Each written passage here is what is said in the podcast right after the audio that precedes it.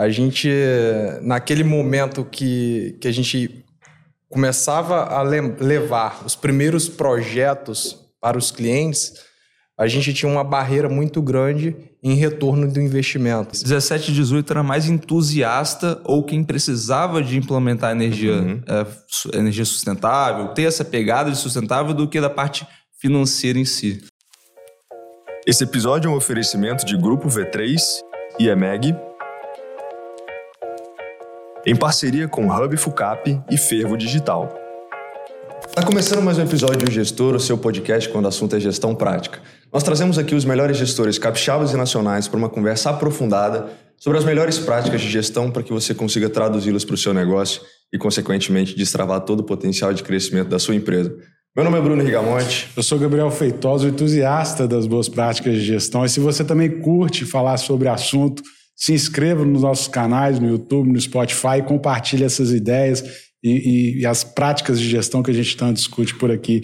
E hoje a gente tem o prazer de receber Augusto Kiep e Vitor Peixoto, eles que são fundadores da Get Power. Senhores, obrigado por aceitar o nosso convite, sejam bem-vindos ao Gestor. Obrigado, Gabriel, obrigado, Bruno. Prazer estar aqui. Fala um pouquinho para a gente da, da, do que é a Get Power Energia, a, do, do, grupo como um todo e, e como que está estruturado o negócio. Bacana. Então, vou, vou tocar essa parte. A gente começou, é, a gente concebeu a ideia da, da Get Power logo em 2018, janeiro de 2018. Eu não tenho formação em elétrica, nem o Vitor, mas a gente teve um sócio que já tinha familiaridade com a tecnologia, é, já conhecia o produto, é, ele teve experiência com o produto lá na Austrália, que foi um dos países pioneiros no desenvolvimento desse tipo de tecnologia. É, e ele trouxe esse conhecimento para a sociedade. Então, junto com esse outro sócio e o Rodrigo, a gente começou o negócio de, da Power Solar, tá? que consiste basicamente em instalação é, de mensuramento, instalação, fornecimento de equipamentos e homologação de usinas solares fotovoltaicas. Tá? É, então, em 2018, a gente começou esse trajeto, época em que o mercado ainda era muito incipiente, as pessoas uhum. não tinham ouvido falar, então era uma venda ali muito mais difícil, até pela própria rentabilidade do sistema, que não era tão boa quanto é hoje. Então, a gente teve muito desse trabalho de desbravar o mercado. E aí, durante esse trabalho, a gente sentiu a necessidade de, desenvolver, de desenvolver a Academia do Sol, né, que hoje é a Get para a Educação e que visa formar profissionais no mercado de energia solar coisa que era muito carente naquela época. É, então, ao longo de 2020, na pandemia, a gente decidiu acelerar as duas frentes de negócio, mesmo com toda a incerteza que a gente tinha. Instalamos uma unidade em Linhares para aproveitar o boom do agro que a gente vinha sofrendo, é, sofrendo não, se agraciando naquela época. É, e com essa unidade, a gente acabou comprovando um modelo de expansão da Get Power Solar. Né? Porque a gente sempre falou que o nosso negócio é escala, energia uhum. é escala. Não dá para tra trabalhar energia, ser bem sucedido trabalhando com pouco. Então, para expandir, a gente viu que aquele modelo funcionava, mas não com lojas próprias, como é, como é o caso de Linhares, e sim através do modelo de franquia. Então a gente foi estudar sobre o mercado, conhecemos mais sobre o mercado, demoramos ali um, um, bom tempo pensando sobre a melhor formatação do modelo. Em 2022, mais ou menos na metade do ano, em junho, a gente lançou a, as franquias da Get Power, que hoje contam com 55 unidades. É, seguindo esse caminho, é, a gente continuou ali aberto às oportunidades do mercado de energia e hoje a gente formou também a Get Power Gestão de Energia, que visa atuar com o mercado livre de energia. Tá? Então essas são basicamente as frentes de negócio da Get Power.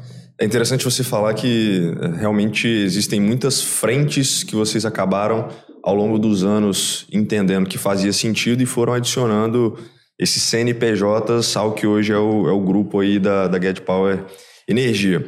Uma coisa que eu me lembro muito, e aí tendo formado em engenharia mecânica, lá em, em 2015, é, que já se falava muito, já, Elon Musk, por exemplo, já especulava muito sobre carro elétrico, já se falava muito sobre a possibilidade de carros híbridos, né, da possibilidade de você instalar é, um, um, um modelo de plugin, né, de você colocar um carro ali pô, na, na sua própria casa, carregar aquele carro ou até mesmo utilizar energia solar para poder, é, dentro da sua estrutura residencial, tanto para um ar-condicionado ou alguma coisa que você precisa utilizar energia, isso já era muito falado. Como é que vocês capturaram essa crescente que o mercado viria a ter, que já era algo, por exemplo, que na Austrália já existia, nos Estados Unidos já existia. Como é que foi esse processo de compreensão realmente? Falei, cara, acho que existe um mercado realmente aqui. Como é que foi esse primeiro negócio ao longo do, do tempo ali do dia a dia que vocês foram implementando a Get Power Solar? Imagino que tenha sido ela a inicial. Quais desafios que vocês enfrentaram ali naquele momento?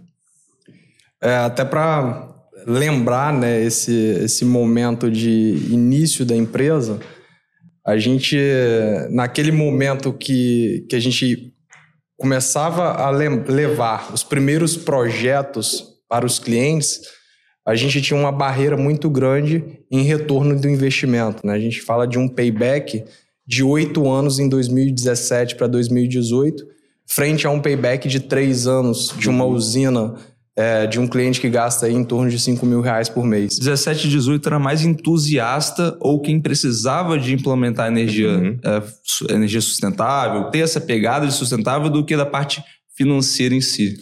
Ou, ou até mesmo, imagino, no agro você ter, ter uma, uma fonte de, de, é, de energia mais, mais própria, né, disponível, que você pudesse gerar para o seu próprio negócio também, né, baratinho. Sim, era mais pela necessidade do que só pelo financeiro. É. Exato. Então o primeiro desafio foi vencer é, a barreira da rentabilidade, tá? Porque uma vez que o projeto ele se torna rentável, naturalmente eu consigo ter um, um, uma lógica por trás da decisão, da uhum. tomada de decisão do meu cliente para o investimento. Só que a gente percebeu também que era um mercado que passava por educação do cliente. Né? Então, todas as nossas vendas é, no começo, elas passavam por educar o cliente, uhum. né? Desde como funcionava a, toda a cadeia logística até que esses módulos, os, as placas solares chegassem aqui no Brasil, até a conexão junto à concessionária de como funcionaria essa injeção de energia na rede, em um momento que ninguém sabia sobre isso.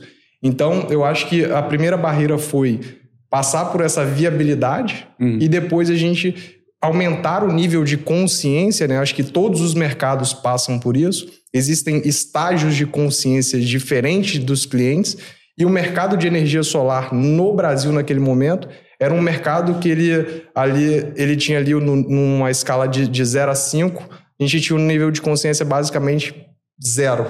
Nenhum cliente tinha energia solar e a gente em 2017 tinha apenas mil clientes com a instalação fotovoltaica, e no ano passado foram instalados mais de 1.500 por dia, em Nossa. 2022. Então, isso mostra que um, foi um mercado que teve uma, um crescimento exponencial, mas que lá naquele início, essa barreira que a gente passa de consciência, ela era muito forte para que a gente pudesse romper esse estágio inicial. Vitor, mas voltando à pergunta que, eu, que o Bruno fez, assim, é, como que vocês olharam para a tendência? Porque no, no, fim das contas vocês apostaram, investiram ali no, no, vamos dizer, no risco né, de um negócio que tinha é, um payback muito longo. É, eu lembro disso, de 7, 10 anos, você falava né, nessa, nesses números. É, o que, que, o que, que chamou a atenção? Vocês falaram, cara, é, tá virando, é, isso está virando um baita business em outros países e vamos olhar aqui, ou ou foi uma coisa mais intuitiva mesmo? Acho Como é que, que foi? Basicamente dois, três fatores. O primeiro era a queda no preço é, por potência em dólar mesmo no mercado internacional dos módulos. É, que pô, o preço era muito alto, então a gente precisava de uma redução de preço para que é, rentabilizasse ali numa TIR adequada dada, dada a alta taxa de juros que a gente tem aqui. E segundo, é que no mercado interno tinha muito pouco player de distribuição e de serviço. Então o produto hoje é composto basicamente em produtos e serviços. Né? A usina é composta em produtos e serviços. E a gente tinha muito poucos players nas duas pontas. Então a gente apostou que o preço internacional ia continuar caindo em dólar. É, cotação do dólar, claro que a gente não fez nenhuma, nenhuma aposta nesse sentido, porque é mais difícil de prever do que qualquer outra variável dessas. Uhum. É, mas a gente entendeu que também na parte de serviço tinha muito espaço para ganhar competitividade e ter uma redução de preço. Porque a gente estava mais por dentro né, da estrutura de custo. Então, essa foi uma estratégia que a gente tentou abordar, inclusive com a Academia do Sol. É, no, quando você fala dos módulos, né, eu acredito que hoje em dia os módulos vêm principalmente da China, né? Perfeito. E aí tem todo esse desafio logístico também de fazer com que. É, desafio logístico e de desenvolvimento da própria tecnologia, né? O módulo aí, se não me engano, dura aí algo em torno de 25 Sim. anos, né? Então. é, você conseguir fazer um módulo durável, mas que tenha também um valor acessível, isso realmente era um desafio. Mas como é que vocês começaram a juntar essas duas pontas de serviço e produto para fazer com que o cliente entendesse que aquilo é, poderia ser interessante? E como é que foi também um desafio de um cara que olhava e falou assim, poxa, vale a pena eu esperar um pouco mais para baratear um é. pouco mais, para a viabilidade ficar melhor, para minha TIR ficar melhor, para o meu payback acontecer no momento anterior. Qual, como é que foi esse desafio do cara falou assim, cara, não vou fechar agora, vou fechar depois e fazer casar o fluxo de caixa da empresa? Acho que o Vitor pode falar um pouco mais desse começo da, da é, parte de venda. Né, a, gente, a gente, primeiro, é, me recordo muito bem de quando eu li o Receita Previsível pela primeira vez. Eu acho que eu devorei esse livro em três dias. E aí eu percebi que nós teríamos vários clientes falando sobre isso, só que se eu não tivesse um pipeline cheio de oportunidades, a gente provavelmente iria passar por, um, por uma, uma lacuna muito grande de clientes uhum. que, não, que não decidiriam sobre é, a decisão do investimento. Porque até hoje a gente tem clientes que, que citam para gente sobre a queda do preço. Então eles estão esperando ainda abaixar ainda mais. Né? A gente tem uma cultura muito grande de desconto, né? Uhum. Isso é muito comum para o varejo que a gente trabalha. Uhum. Sempre está esperando a promoção, o parcelamento, aquela condição de... A taxa de juros cair. E, pra... Exato. Então, sempre nós sempre vamos ter isso dentro do nosso mercado. Ainda, ainda com o mercado na, no menor preço que a gente viu nos últimos seis anos, a gente uhum. ainda tem cliente que está esperando abaixar o preço. Então, a grande mudança na nossa, na nossa companhia em relação a isso foi de que a gente entendeu que a gente tinha que ter um pipeline bastante robusto, né? E aí ter canais de aquisição bem definidos e ter uma estratégia muito bem definida para a gente trazer mais oportunidades de negócio. Então, acho que está muito ligado ao a mudança de, do entendimento da área comercial e aí veio o amadurecimento também da, da dos sócios, né, enquanto fundadores do negócio, uhum. a entender sobre a área comercial. Eu lembro, Vitor, até complementando, nos primeiros cinco clientes que a gente fechou, de novo, era muito difícil porque o cliente nunca tinha ouvido no Jornal Nacional que energia solar funciona, não tinha um parente que tem energia solar, não tinha um vizinho que tem energia solar. Nos, nos primeiros cinco clientes, a gente deu três anos de manutenção gratuita para o cliente. Se a gente botasse isso na ponta do lápis, a gente tomou prejuízo nesses cinco projetos, mas esses projetos me geraram outros projetos. Uhum. Então era algo que na época era necessário ser feito, mesmo que o preço fosse mais alto, coisas desse tipo, a gente usava isso como gatilho para também conseguir é, aquecer um pouco o mercado. Vocês me lembraram o caso do, não sei se vocês já viram o TEDx do, do Shiba, né, do, do China Box, que ele, ele, ele vai contando um pouco a história de como ele foi construindo a empresa e aí que o pai dele era sempre o mentor dele, ele perguntava, oh, mas você fez os estudos? Os... Ele falou, claro. Ironicamente, ele falava, claro, tá tudo no business plan, né? E, cara, é. e ele ia, ia arriscando. Para vocês foi o contrário, né? Vocês estudaram é, uma tendência de queda das placas, apostaram numa tendência de consumo e de, e de é, aumento ali da demanda daquilo é, e investiram no negócio. Né? Geralmente a gente vê as, a, a, coisa acontecendo no caminho é, meio que oposto. Né? Surge uma oportunidade, o cara vê uma necessidade de mercado e entra na cara e na coragem, aposta naquilo e muitas vezes dá certo, né? Mas sim, pelo que eu entendi, vocês muito novos é, estudaram, fizeram o dever de casa de analisar é, dados, né? E, e apostar num negócio que é importante dizer que a gente fez o dever de casa. É, mas há seis anos atrás, a, a nossa idade é, ela não permitia muito discernimento sobre o entendimento de um business plan. Tá? Isso é importante dizer, né, Augusto? Porque é, tem um pouco, de, um pouco de feeling nesse negócio. Né? Eu acho que o empreendedorismo também sim, perpassa sim. por isso. É, e aí, na, naquela oportunidade que você e o Rodrigo foram aos, aos Estados Unidos, a gente pôde ver de perto um pouco do que, que era um mercado maduro, né? Com é, empresas com mais de mil unidades, né? E, e, um mercado extremamente aquecido, né? Engraçado que você falou dessa parte de, de planejamento estratégico. Tem uma foto nossa no quadro do nosso primeiro escritório, na, na, na, verdade na janela do primeiro escritório, que a gente sempre gostou muito de escrever. É, de algumas metas, de meio que um planejamento estratégico para os próximos anos. A gente atingiu a meta de venda da Solar em 2021, que a gente projetou em 2018. A gente bateu o que a gente tinha projetado. A gente entrou no mercado de educação E a gente entrou no mercado livre de energia agora em 2023. Vocês já, Então, vocês- assim, era algo que já estava na nossa mente desde o começo. essa questão da educação, vocês já olhavam para ela desde o início como uma, uma, Já. uma tendência, uma oportunidade que vocês poderiam E a investir. gente pegou muitas dessa referência do mercado financeiro. Né? Então, desde aquela época, a gente acompanhava ali é, a Empíricos, a XP, a gente acompanhava também aquela do, do Sul, do Juliano Custódio, Da Eu Quero Investir. Então, a gente pegou um pouco dessa referência também do mercado financeiro e tem um pouco a ver também com o mercado de energia. E aí, nesse desenvolvimento, entendo que passa a ter um outro tipo de, de conhecimento técnico específico que não é um serviço de engenharia, de compreensão, de dimensionamento de módulos necessários para gerar eh, a energia suficiente do, do, negócio, do negócio ou da residência. É, o cálculo financeiro que vocês também faziam para dar a rentabilidade, o payback do negócio, mas um conhecimento que seria de fato de desenvolver um infoproduto, de gravação, de distribuição, canais que seriam possíveis para atingir um público, precificação, se vai num modelo de, de software de assinatura ou se vai num modelo de lançamento. Como é que foi essa compreensão dessa nova fase de vocês, aí sim indo para o que hoje é a Get Power Educação, mas a antiga Academia do Sol, para traduzir todo esse conhecimento, que é quase um conhecimento de infoproduto, para um serviço em conjunto com o que vocês desenvolveram também de, de cursos, né? É, eu, eu queria até que o Rodrigo tivesse aqui para poder falar mais sobre isso, porque é, Ele e- foi o idealizador da, Exato. da educação. E, e- e em 2019 a gente começou a entender sobre tráfego, né? A gente começou a entender que dava para pagar para as pessoas assistirem os nossos vídeos, dava para pagar para ter mais audiência, dava para e não era um valor relevante naquela época, porque se tinham poucos anunciantes, né? Então isso isso quer dizer que fazia sentido a gente trazer é, essa parte educacional para complementar e tentar formar pessoas para trabalhar com a gente. Im- Importante dizer, é, a Academia do Sol surgiu com o intuito de trazer profissionais para trabalhar com a Get Power.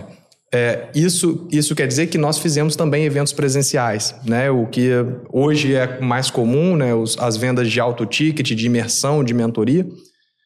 A gente, o, o Rodrigo naquela época entendeu que fazia sentido, era uma vertente interessante, né? E aí é o desenvolvimento de um novo skill, né? De uma nova habilidade voltado para infoprodutos de fato.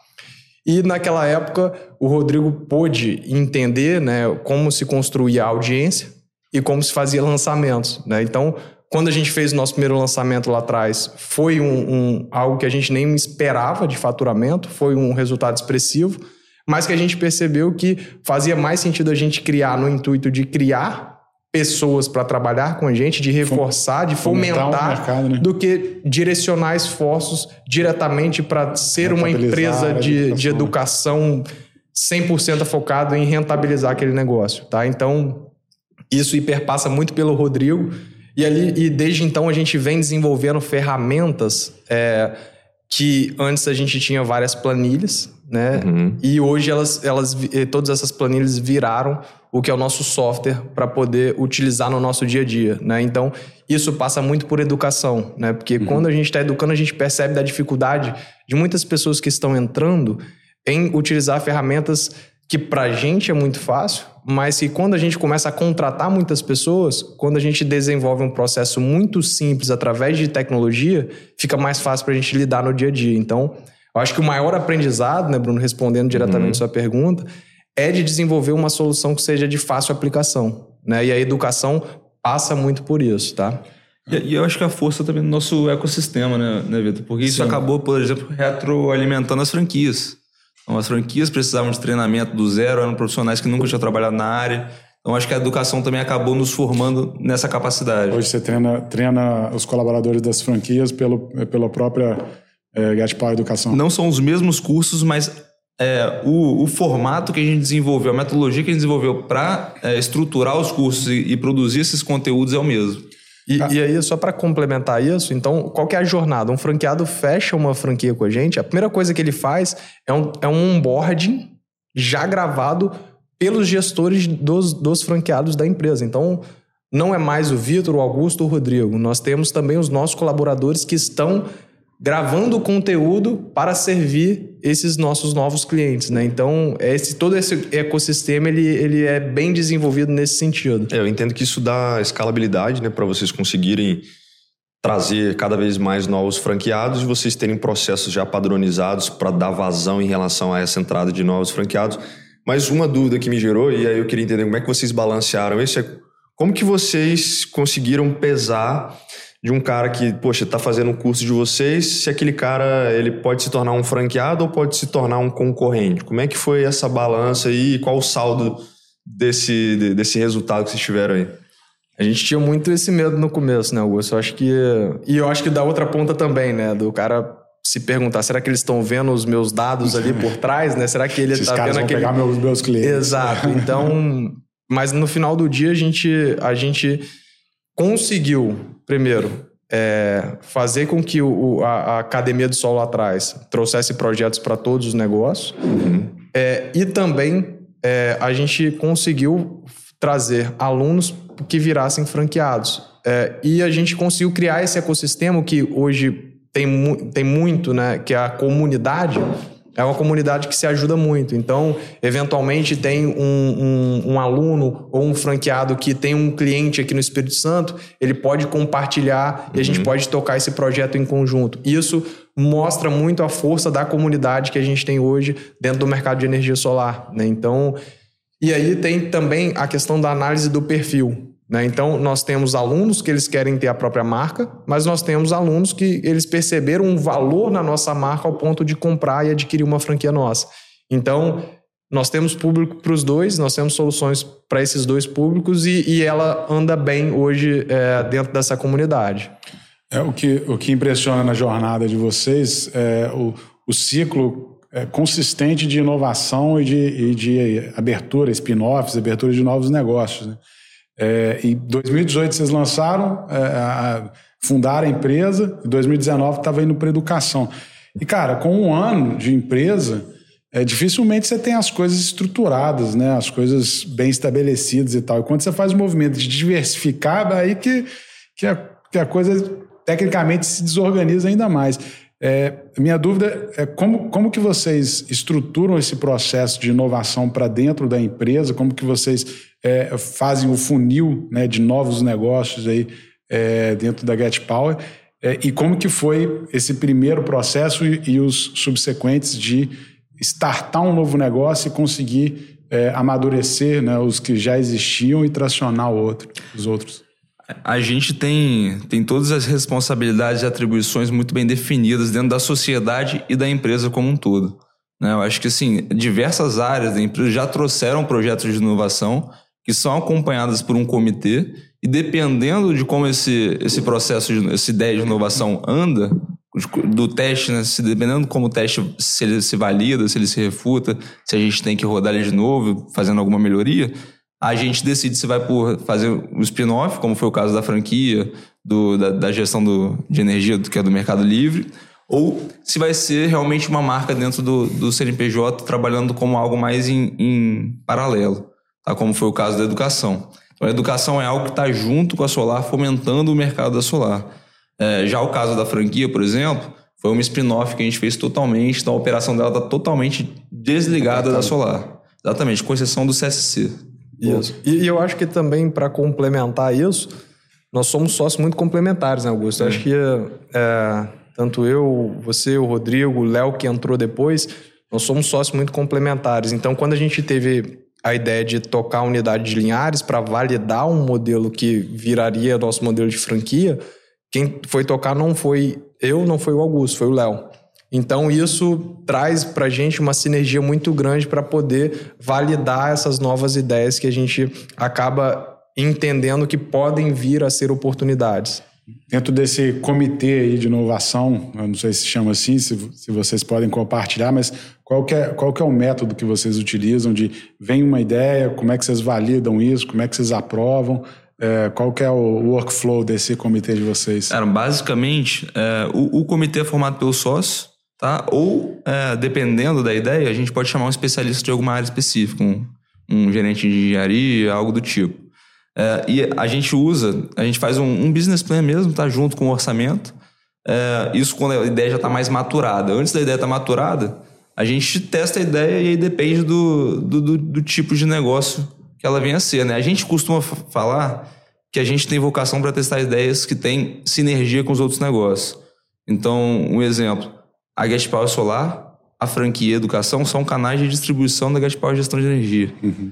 A Gas Power Gestão de Energia é um produto complementar ao produto da Gas Power Solar. Então, todas, todas as unidades de negócio se, se dialogam entre si. Então, para a gente, só faz, apesar da gente ter mantido um ritmo constante de inovação, todos os negócios são ligados, todos os negócios se comunicam. Então, a gente tem essa, essa premissa básica para a inovação. Tá? A gente, inclusive, a gente acabou não comentando, mas em 2021 a gente teve uma ideia de inovação que não era ligada a, a esses negócios que a gente tem na Get Power. E aí a gente fez um spin-off total, inclusive de funções executivas, e a gente só é sócio, eu e Vitor, só somos sócios dessa outra uhum. empresa que se chama Turbo e é gerida pelo Rodrigo. Então o Rodrigo, à época que era sócio executivo da Gaspar, saiu para tocar essa iniciativa, mas que é algo que a gente não trata rotineiramente, essa foi realmente uma exceção. A diretriz é que sejam iniciativas voltadas para a atividade do grupo e que tenham sinergia com as outras áreas de negócio. É, vou aproveitar que vocês estão falando da, da Turbo, né? Eu particularmente é, conheço o negócio de vocês, acompanho desde o início a, a, jornada empreendedora que vocês têm. E uma coisa que me chama a atenção é que possivelmente essa questão do Rodrigo de um, um conhecimento que ele aplicou na parte de infoproduto, na Academia do Sol, ele entendeu que aquilo ali tinha um determinado mercado e que era possível executar isso. E aí, é, eu posso falar pela minha empresa, enfim, pela V3, pela própria EMEG, que a gente acaba tendo é, essas demandas de mercado que chegam para a gente, a gente avalia. Cara, faz sentido eu ir, sei lá, para M&A? Faz sentido eu ir para uma área de dados? Faz sentido eu ir para atuação de conselho consultivo numa gestão de, de é, uma governança corporativa, né? E eu queria entender como é que foi esse trabalho de entender é, como que esse sócio que estava na operação, como é que esse cara iria se desligar de uma operação que já está funcionando ia continuar rodando, ia, na verdade, implementar uma nova operação e quais seria esse papel que esse cara continua tendo, se esse cara vai para um conselho consultivo. A gente teve, por exemplo, o Luiz Cordeiro, que fez esse trabalho também junto com a Estel e depois a Placas do Brasil, né? É. E aí, é, todo esse trabalho também de entender, cara, de que às vezes uma pessoa que vai iniciar uma nova operação, ela tem que se desligar completamente da operação anterior, senão aquilo não vai para frente. Como é que vocês se dividiram em termos de papéis e como é que funciona isso hoje, já que vocês são apenas sócios em um, em mais negócios, mas não necessariamente estão na operação. E como é que é isso? Vocês participam só no resultado? Vocês atuam de fato ali, tem uma governança corporativa bem estabelecida nos negócios? E, e, aí, e aí até, até um, um, aspecto complementar é como que você dá segurança para o outro partner que está indo para um negócio, começar um negócio, startar do zero e, e vai deixar, né, a, vamos dizer assim, a, a, estrela da companhia lá para tocar o negócio do céu. De certa forma, ele não está gerando valor no negócio anterior, mas pois, continua como sócio. Tem, tem uma conta para ser feita e ela não é simples, né? Eu acho que a gente cresceu até aqui, onde a gente está, em bootstrap. A gente uhum. não fez nenhuma captação de investimento, não tem nenhum sócio externo que não seja o sócio que a gente já está acostumado a conviver há muito tempo. Não, não por causa disso a gente não teria acordo de acionista. A gente tem um acordo. Uhum. Tá? A gente entende que é necessário. Mas a gente tem uma governança informal, mas bem estabelecida. A gente tem reunião de resultado, a gente tem comitês é, para tratar de assuntos é, específicos, a gente tem é, OKRs para o time inteiro, a gente apresenta para todo mundo os, os, resultados da companhia. E o Vitor, hoje, apesar dele não ser da área de finanças é, da companhia, ele tem acesso na palma da mão dele de todos os dados financeiros. Então a gente tem uma gestão muito transparente para todos os sócios, então a, a, o fluxo de informação é, funciona muito bem entre a gente. Tá? Nas reuniões de resultado a gente tem ata, a gente tem pauta pré-definida, a gente uhum. acompanha uhum. tudo que é decidido ali e que, tudo que vai ser implementado a partir dali. Então acho que essa parte, apesar de, de nunca ninguém ter cobrado isso da gente, né, Vitor? A gente Sim. acabou construindo isso muito se espelhando em, em, outras empresas que a gente foi buscar no mercado. E é, sobre o Rodrigo, quando ele saiu, e eu vou até te passar a palavra, quando ele saiu em 2021, ele, ele era responsável pela parte de marketing e ele no começo da, da Academia do Sol, que hoje é Get para Educação. Né? E essa área, logo quando ele saiu, ele, fez, acabou, ele acabou fazendo uma transição para o Vitor.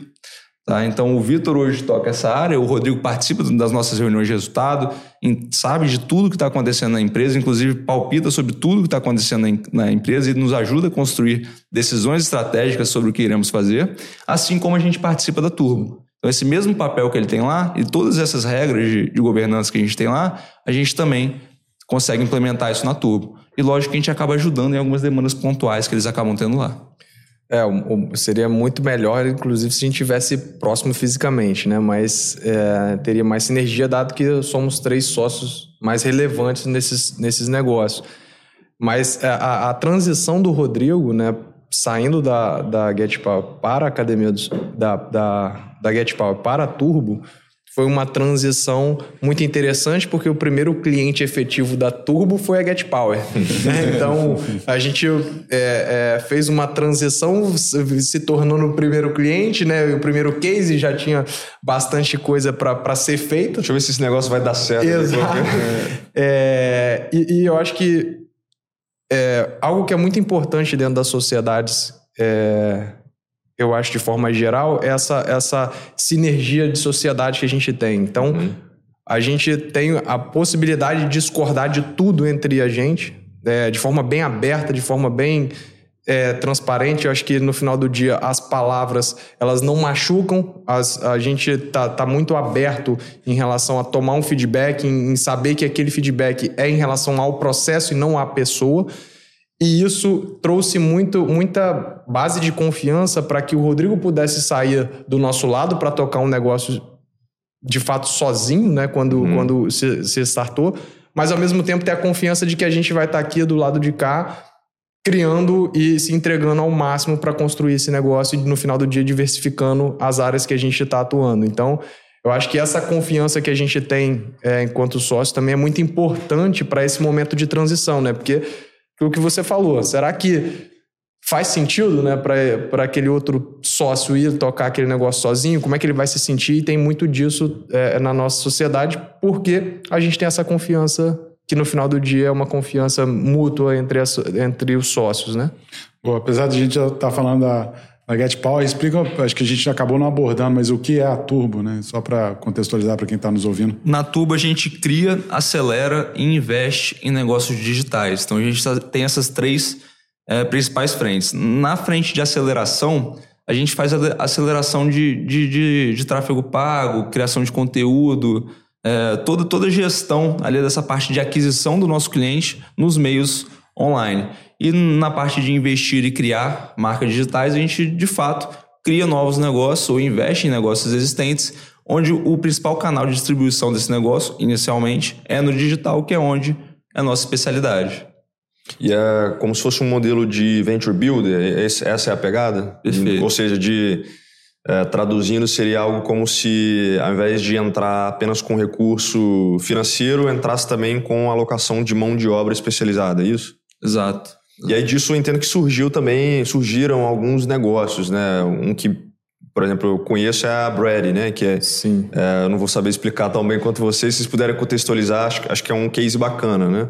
De, de, de venture builder, né? Da, da, atuação enquanto venture Sim. builder, né? É, acho que a, a Brady é um, é um caso interessante porque ela, ela vem justamente nesse modelo no qual a gente entendeu que a gente conseguiria agregar não só valor financeiro, mas também de uma inteligência de marketing e vendas. Uhum. Né? Então, é, é, um produto onde nós temos um bom especialista con construindo o produto, onde a gente não tem nenhuma capacidade de tomada de decisão, e por outro lado, a gente soma esses, esses esforços com esse sócio.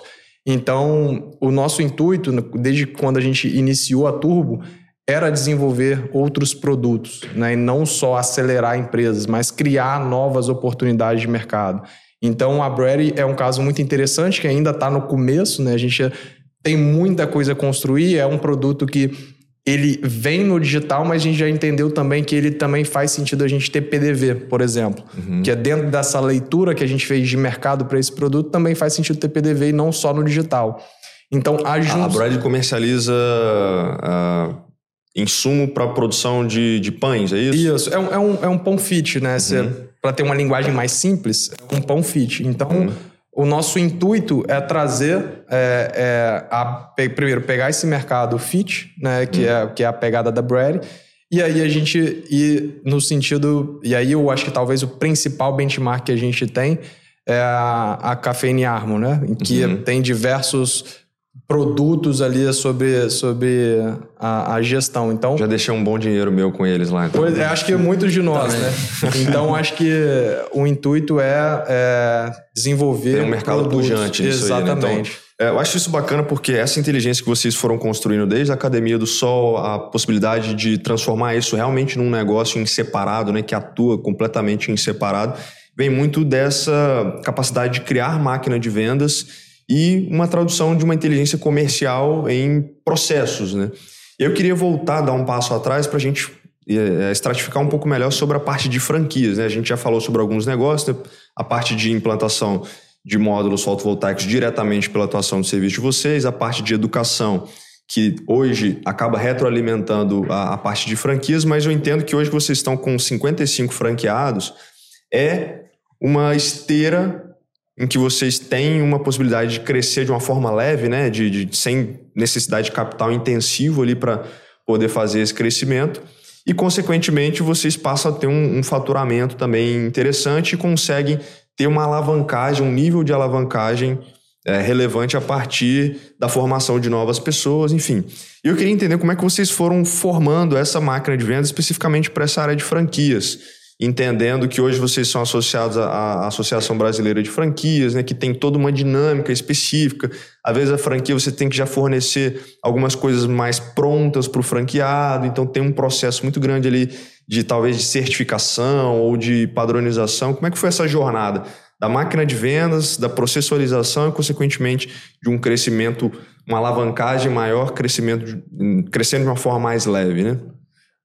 A construção dos processos, né, Augusto? A gente passou aí um ano, né, mais ou menos. Então, ou mais. Isso não acaba nunca. É, esse, é um, esse é um processo contínuo, né, de construção de processos, né, da, da, da franqueadora. Da... Mas inicial a gente demorou é. uns oito, nove meses. E, e, um, e algo que a gente percebeu também durante a construção desse processo é que a maioria das franqueadoras cria processos sobre manual físico, né, livro didático e tudo mais. E a gente fez algo que tem mais a ver com a gente, que é manualizar via gravação de vídeo. Então, se eu tenho um processo, eu gravo um vídeo. Claro que depois a gente também criou os manuais é, é, digitais em formato de e-book para acesso, mas o manual é, em vídeo acelerou muito a transferência de conhecimento, que é o principal negócio de uma franquia. Então, quando a gente começa a transferir esse conhecimento com mais velocidade, a gente tem mais segurança também para vender. Porque no início, nem todos os processos estavam 100%, e, e talvez nunca estejam, né? É um processo contínuo de construção.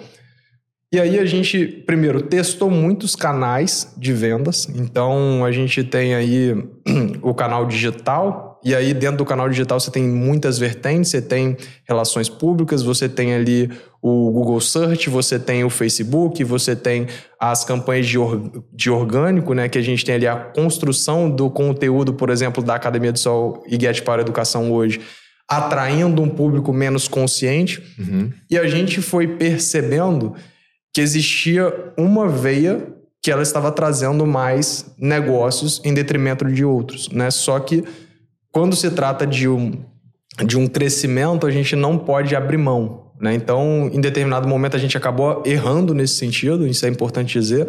A gente focou muito em uma veia de crescimento porque o CAC estava muito controlado, então, opa, vamos vamos expandir nessa, nessa, nessa, nesse canal. Só que ao mesmo tempo a gente acabou abrindo mão de outro. Então, quando a gente desenhou o nosso processo né, de vendas do, do, da franquia, ele foi muito pautado no digital, né? Porque vinha desse conhecimento. A gente até uhum. testou, né, alguns é, é, construir e participar de eventos, de webinar. feiras, de webinar. A gente fazia, a gente chegou a fazer dois meses de webinários semanais, então a gente explicava todo o nosso modelo de negócio e tudo mais, mas a gente entendeu que tinha um canal que ele trazia muito resultado, né? E aí ele, esse foi um crescimento, né, que a gente a partir do momento que a gente acertou o canal com, claro, um processo interno muito bem definido, mas quando a gente acertou o canal de aquisição de clientes foi um momento que a gente conseguiu entregar um resultado mais consistente de vendas, né? Então, é, essa construção passa por toda essa construção de máquina, né? Mas uhum. o marketing ele foi muito efetivo porque o nosso processo interno de vendas, né? Desde quando o lead cai no nosso CRM até o fechamento, ele já estava muito bem desenhado. Só que o problema ele estava antes, ele estava ali na geração de demanda de leads qualificado. Por quê? Quando se trata de uma franquia, quando se trata de um investimento de ticket mais alto, eu preciso de um nível de consciência diferente. E aí a gente casa muito com a nossa ansiedade de vender. Quando se trata de um ticket maior, a gente precisa de estar alinhado de que ninguém toma uma decisão de investir numa franquia de 55 ou de 100 mil reais do dia para noite, né? De 15 dias, 30 dias, tem um lead time maior. Uhum. E aí a gente foi ganhando maturidade, porque era um processo novo também para a gente, mas ao mesmo tempo que a gente queria acelerar. Então a gente foi unindo, ganhando inteligência para poder desenvolver e chegar nas 55 unidades que a gente tem hoje. Cara, e novamente impressiona o, o, o pace de vocês nessa história, né? Porque é, vocês fundaram a Get Power franquia ano passado. 22.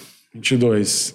Julho foi a primeira franquia é, foi, é, essa conta que eu estava fazendo. Então significa que vocês venderam uma franquia por semana, praticamente, né? É, isso quando a gente fez benchmark na, com os outros players do mercado, considerando que ali os primeiros três meses a gente estava entendendo, então, então de fato a gente tem mais nove... do que um por Exatamente, de fato a gente tem nove meses.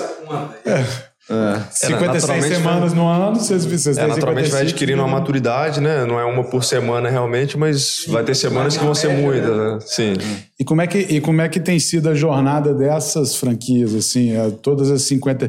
É, foram abertas 55 e as 55 estão ativas ou tiveram algumas que ficaram pelo caminho? Como é que foi esse processo aí? Então, é importante dizer, são 55 franquias vendidas, né? Nós temos aí 11 franqueados que eles se desligaram, né? Então, e todos os outros estão em processo ou de onboard ou já estão é, operando o negócio, né? Isso olhando para, para, o mercado de franquia, principalmente franquia de serviço, é uma taxa bem acima do mercado. Né? A gente vê aí. Tem, existe uma lenda dentro do mercado de franquia que é, um terço vai parar de performar, um terço vai se desligar e um terço vai performar muito. Né? Então a gente percebe que é um mercado que ele, primeiro, é de muito alinhamento de expectativa. Uhum. E lá no começo a gente é, tinha mais fome de vender do que alinhar a expectativa do que seria o dia a dia. Então, era um processo muito agressivo comercialmente. E hoje a gente é muito mais alinhado em trazer os, os franqueados que estão alinhados com a operação e com os nossos valores. Né? Então, isso é, isso é importante para a perenidade do nosso negócio e também do, do franqueado. É, eu acho que tiveram dois fatores aí também muito muito naturais para quem está começando o negócio, que foi testar e errar o perfil do franqueado. Uhum. Então, às vezes o cara estava muito bem disposto a comprar a franquia, queria muito, mas não tinha o perfil certo. Então a gente, na nossa franquia, não é uma franquia que ele vai abrir uma portinha, vai entrar o cliente, vai comprar, ele vai fazer o financeiro ali, vai dar o resultado no final do mês, ele vai pagar a taxa de franquia, vai pagar o investimento. Não é assim. É uma franquia que ele precisa ser, ter um comercial ativo, ele precisa de ser ativo. Então, isso a gente foi ajustando para entender o melhor perfil de franqueado, tanto para ele quanto para a gente, porque a gente não tem royalty fixo, por exemplo. Uhum. Então, para mim, só é bom o franqueado que performa. Tá? Pra, o franqueado que não performa, para mim, não é bom, porque eu dou assistência e não sou remunerado.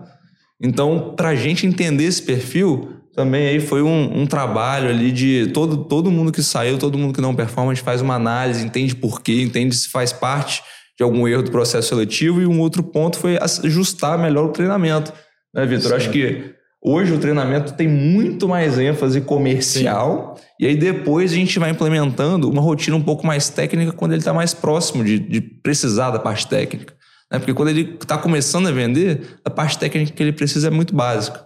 Depois que ele fecha o projeto, vai instalar, vai homologar, vai, enfim, executar a obra, que aí ele precisa, sim, de um, de um, treinamento mais profundo. Então a gente foi encaixando esse onboarding, ongoing dele de acordo com cada necessidade. É, isso acaba sendo um contrassenso. Se a gente olha o mercado individual de cada empresa que o cara, sei lá, é formado em engenharia, ele já tem a capacidade técnica, vai implementar ali um projeto, uma estação mas que não necessariamente esse cara tem inteligência comercial, não tem perfil, não tem é, disciplina de gerar ali cadência e entender que o cara vai atender, sei lá, 30 pessoas, vai fechar dois contratos. Então, é, isso realmente acaba sendo uma, uma lógica que vocês inverteram, né? E eu queria entender como é que foi isso, né? Como é que vocês refinaram esse perfil realmente, o ideal do, do cara ali que vai ser o, franqueado de vocês? É um cara que já é formado em engenharia? Ou na hora de plugar a parte técnica, ele subcontrata o cara que vai só executar na ponta a instalação? Como é que é isso hoje? É, isso dentro do nosso processo de vendas, é, existem algumas perguntas para a gente criar o score do cliente. Né? Então, uhum. desde a captura do lead, ele, ele a gente já define é, a pontuação desse cliente quando ele chega no nosso CRM. Então, a gente já consegue entender se esse cliente ele já tem uma boa pontuação para a gente seguir no processo. Quando ele entra para uma reunião né, com o executivo, a gente já entende se ele tem aptidão comercial. É muito difícil de um franqueado performar se ele não tem uma aptidão comercial no nosso negócio. E aptidão comercial não quero dizer que ele precisa ser um vendedor nato, não quer dizer que ele precisa ser aquela pessoa que uhum. é a pessoa mais comunicativa da mesa. É que ele precisa de entender que ele vai tomar muito não e que ele vai precisar desenvolver um pipeline de vendas para poder é, ganhar dinheiro com energia solar. Né? Então, dentro do nosso processo de vendas hoje, a gente deixa isso muito claro. Né? Então, isso traz, a gente joga para ele de que ele vai ter essa, essa barreira. E aí a gente entendendo dentro da reunião que ele não vai ter dificuldades comerciais, a gente tem certeza de que o processo técnico de formação em relação ao entendimento da tecnologia, a gente já consegue fazer essa passagem de, de conhecimento para ele. É, e aí você falando do, do do funil de vendas, do processo de vendas, é, vocês também lançaram um, um, um sistema para auxiliar esse cara também a fazer essa gestão de vendas. Né? Então, mais um novo business, mais um novo negócio que vocês identificaram a partir da, da, da execução e do dia a dia lá da, da, da Get Power. É, como que vocês é, estruturaram para desenvolver um sistema né, para atender os seus seus clientes e, e como que está sendo também né, essa, essa gestão desse mais, mais esse novo negócio aí dentro da carteira de vocês? É, a, primeiro, não é nosso know-how, né, Augusto? Tecnologia não é nosso core e para isso a gente trouxe uma pessoa que tem mais experiência do que a gente, não só de tecnologia, mas de conduzir esse projeto, né? Então, a tomada de decisão em relação à tecnologia é de que a gente precisava criar facilidade para um franqueado e, e principalmente de gerir as oportunidades.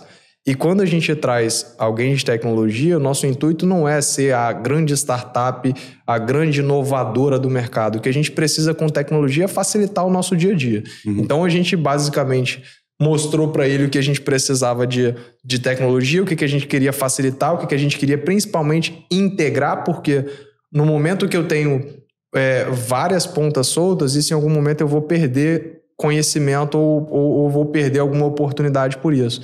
Então, o nosso intuito era facilitar o nosso dia a dia, basicamente isso. E aí a gente vem construindo algumas ferramentas que vão facilitando o nosso dia a dia para a gente ganhar velocidade e para facilitar o dia a dia da operação da empresa. E, é engraçado porque um, um, ponto que a gente sempre bateu muito era a usabilidade da plataforma, né? Uhum. O UX que a gente fala. É, inclusive o Rodrigo batia muito nesse ponto, ele tem uma aptidão muito grande nesse ponto e contribuía bastante com isso. E, e, era algo que a gente testava naturalmente com o nosso time comercial interno, que é composto ali por 12 pessoas, e os alunos da Academia do Sol com algumas funcionalidades, não todas. Mas a gente teve muito esse processo de conseguir testar e errar, principalmente no começo internamente o que era um erro muito mais aceitável do que quando você erra para um franqueado. Então, quando a gente subiu isso para ele, já estava muito bem testado e validada a ferramenta. É, essa plataforma de vocês, vocês estavam comentando com a gente que antes vocês tinham isso é, muito pulverizado, né? Por exemplo, no modelo de planilha, né? Do cara conseguir fazer todo o dimensionamento do projeto e aí... Que era a planilha que a gente usava internamente. Então Exatamente. Então, tudo era internamente, a gente validava, adaptava e disponibilizava. Transformou isso em algo que... Poxa, a gente sabe que quando você joga a planilha na mão de um, de um cliente, aquilo ali pode virar um monstro, né? O cara pode, pode virar qualquer coisa, aí, pode virar qualquer exato. coisa. E aí, naturalmente, isso traz padronização, confiabilidade, a garantia de que quando você atualiza o sistema, todo mundo tem a, a última versão é, de bate-pronto, né? Então, isso eu entendo que gera também competitividade para vocês, né? Ninguém consegue e... divulgar. Quando a gente foi ver, nossa planilha estava no Mercado Livre já. Tem isso também. É, e aí uma coisa que me chama a atenção é que é, lá em 2021 a gente teve uma, uma, PL né, relacionada ao mercado livre de energia e vocês identificaram também essa oportunidade antes do que é, a gente passou a ter isso de forma muito divulgada recentemente, né, de, de essa possibilidade que passou a existir no Brasil de um mercado que já é maduro fora daqui do Brasil, né, de, de você conseguir contratar uma energia é, que não seja, por exemplo, da concessionária licenciada ali para para o estado onde você está, para o município onde você está. Né? Como é que foi isso é, para o mercado? Né? Como, é, como é que o mercado é, absorveu essa alteração em relação à, à legislação? E é, nos últimos dois anos, a partir dessa PL, como é que vocês se movimentaram exatamente para ser também um player relevante no mercado livre de energia? O Bruno, não vou mentir, com, com tantas iniciativas que a gente tinha em paralelo, acabou que a gente só se movimentou de fato para entrar nesse mercado esse ano. Uhum. Tá? E quando a gente olha para fora, é, a gente não vê com espanto isso que está acontecendo aqui. É, não só porque a gente já está acompanhando isso desde 2018, mas é porque em todos os países desenvolvidos isso é natural. Na sua casa você pode escolher seu fornecedor de energia, você compra pacotes de energia, vou comprar 100 kW, 500 kW, 1000 kWh, de uma fonte eólica, de uma fonte solar a tal preço. Então isso já é muito comum lá fora. O que aqui no Brasil, lógico que não com essa usabilidade toda, é, era só era comum no atacado, então para grandes indústrias. E essa barreira ela vem caindo, ela caiu agora mais uma vez para todas as indústrias que são é, conectadas na alta, na, perdão, todos os consumidores que são conectados na alta tensão, mais ou menos ali quem paga acima de 10, 12 mil reais de conta de energia, tá? E a gente é, visando essa oportunidade, essa abertura, esses novos consumidores que vão poder migrar e que, inclusive, são consumidores que a gente já atende nas outras frentes de negócio, isso é muito importante, a gente sentiu que era o nosso time. Uhum. E aí a gente foi a mercado buscar um sócio para essa operação que pudesse tocar isso com a gente, já que a gente não tinha esse know-how. E aí talvez tenha a pergunta né, de por que não desenvolver esse know-how interno? Mercado extremamente regulado, extremamente fechado, pouquíssimas empresas fazem isso. Tá? Então, era um conhecimento muito difícil de ser adquirido. Fora que o prazo de migração é muito longo. Então, para a gente adquirir esse conhecimento, a gente ia ter que testar, errar e demorar muito, coisa que a gente não julgava ter esse prazo. Então, a gente trouxe esse sócio tá? É, e a partir de, do mês passado, de agosto, a gente atua no mercado livre de energia, já com a experiência desse sócio desde 2016 nesse mercado. Como é que funciona isso, por exemplo? Ah, tem uma empresa ou, sei lá, tem uma fazenda, enfim, eu quero contratar um. Pago 10 mil de conta e Isso, quero contratar um... perfeito, perfeito. Poxa, mercado livre de energia, é livre mesmo? Assim, Aliás, é, é, é, o livre mercado, a gente está, pelo menos isso tem livre mercado no Brasil. Só faz sentido a partir de 10 mil? Como é que é essa, essa análise aí do, do consumidor, né? Então, é, é uma barreira de, de, de, tipo de enquadramento tarifário que você é, tipo de conexão de energia que você tem na sua unidade consumidora. Então, base, eu estou botando por termos gerais aqui, é mais ou menos quem consome acima de 10 a 12 mil reais de energia. E como que funciona? É, hoje, esse consumidor é obrigado a comprar energia da distribuidora. No mercado livre de energia, ele vai comprar energia, da, ele vai pagar o sistema de distribuição da distribuidora e vai pagar uma fatura de energia para o gerador de energia. Uhum. Pra, entendeu? Para quem produz a energia. Então, ele corta esse intermediário uhum. da distribuidora. E aí os benefícios variam, né, de acordo com o preço da energia, apesar de ser uma commodity, varia muito. Tá muito mais do que outras commodities. Já teve época em que o preço da energia variou em questão de uma semana de 70 para 700 reais.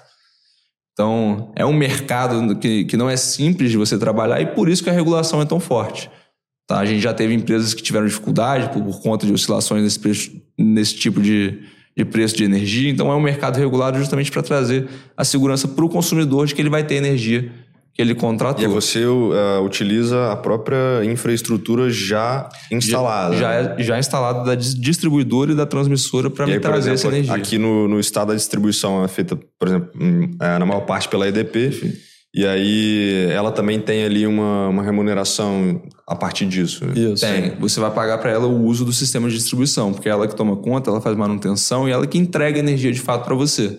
Só a geração que você não vai pagar para ela. Então, então isso é muito interessante porque no mercado cativo você é um consumidor da concessionária local, uhum. em termos de distribuição e energia.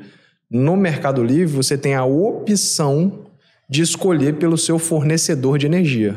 Transmissão continua a mesma coisa, mas eu posso optar por comprar da Ômega, eu posso optar por comprar da Engie, eu posso optar por comprar de qualquer gerador de energia. Então, naturalmente, eu tenho uma competitividade, o que traz, na média, para os nossos clientes, uma economia de 20%. Então, o cliente ele tem uma economia de 20% sem fazer nenhum investimento. Então, isso se torna muito interessante né, para esses clientes que o Augusto falou, que geralmente são clientes industriais, são clientes de grande porte, porque ele não faz nenhum investimento e tem essa redução. Esse, esse é o verdadeiro poder do livre mercado, né? Gerar é. competitividade Exato. e, em última instância, Reduzir. favorecer o, o cliente, né? Exato. E, e, é importante destacar que, apesar de ter essa oscilação no preço da energia, que é causada normalmente por distorções de mercado, uhum. tá? Alguma... É, por exemplo, na época que a, que a gente teve um congelamento de preço por alguma presidenta nossa, a gente teve ali logo depois, de preço de, de energia, a gente teve ali logo depois um boom uhum. no preço também condicionado à seca das hidrelétricas. É, mas os contratos de fornecimento são de longo prazo. Então, além de ter economia garantida, o empresário vai ter previsibilidade sobre quanto que ele vai pagar no preço da energia, coisa que Perfeito. hoje, de um mês para o outro, pode variar 15%. Cara, muito bacana a jornada de vocês. Amanhã já vou fazer uma reunião com os líderes da EMEG lá, falar, pô, galera, os caras em cinco anos têm, sei lá, 10 unidades de negócio, a gente 10 anos estamos na terceira aí, pô, vamos, vamos começar a inovar aí, criar o nosso comitê.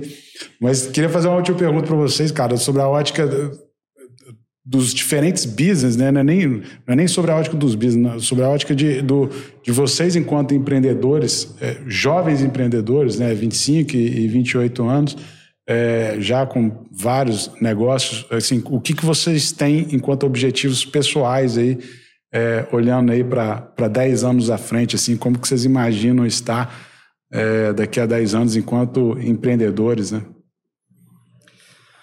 Gabriel, acho que essa é uma pergunta que eu, que eu me faço e, e, construo ela todos os dias, tá? Porque eu acho que no final do dia é isso que, que motiva a gente a entregar tanto quanto a gente entrega. Lógico que tocar todos esses negócios a gente não faz numa, numa rotina ali de 8 a 18. Né? Demanda da gente muito mais do que isso, não só o trabalho, mas quanto aos estudos, até pela, pela pouca idade, etc.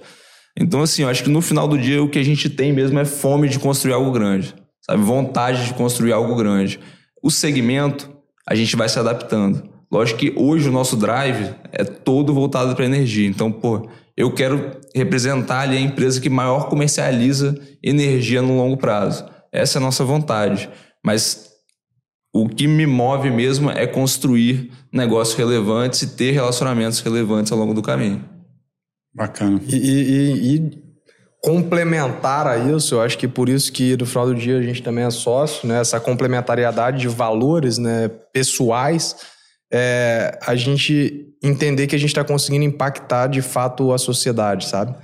Se a gente uh, somar os dois negócios que a gente tem hoje com maior número de pessoas, a gente está indo aí para 80 pessoas diretamente ligadas ao nosso negócio. Então a gente percebe que o, o nosso impacto, não só pessoal, mas sócio é, é, sociopolítico, cultural e, e, e, de ambiente de negócio, ele também está sendo impactado. Então, isso move muito é, a veia empreendedora, né? Daquela inquietude de querer fazer acontecer, de impactar outras vidas, né? Então, isso também tem muito a ver com o legado que a gente quer deixar e que eu, eu particularmente quero deixar enquanto empreendedor. Não se trata só sobre aquilo que eu estou construindo para mim, mas também do, do meio que eu estou conseguindo impactar. Tá? Sensacional. Vitor Augusto, sensacional a história de vocês. Parabéns aí pela jornada. Vocês têm certamente vocês têm muito a construir. E se você chegou até aqui, considerar que faz sentido compartilhar esse conteúdo com alguém, não deixa de enviar para essa pessoa. Se você entender que faz sentido também se inscrever no canal para continuar recebendo os nossos conteúdos, se inscreve aí, ativa as notificações, tenho certeza que vai mudar a sua trajetória empreendedora, a sua vida enquanto profissional. A gente vai ficando por aqui. Um abraço, valeu e até a próxima.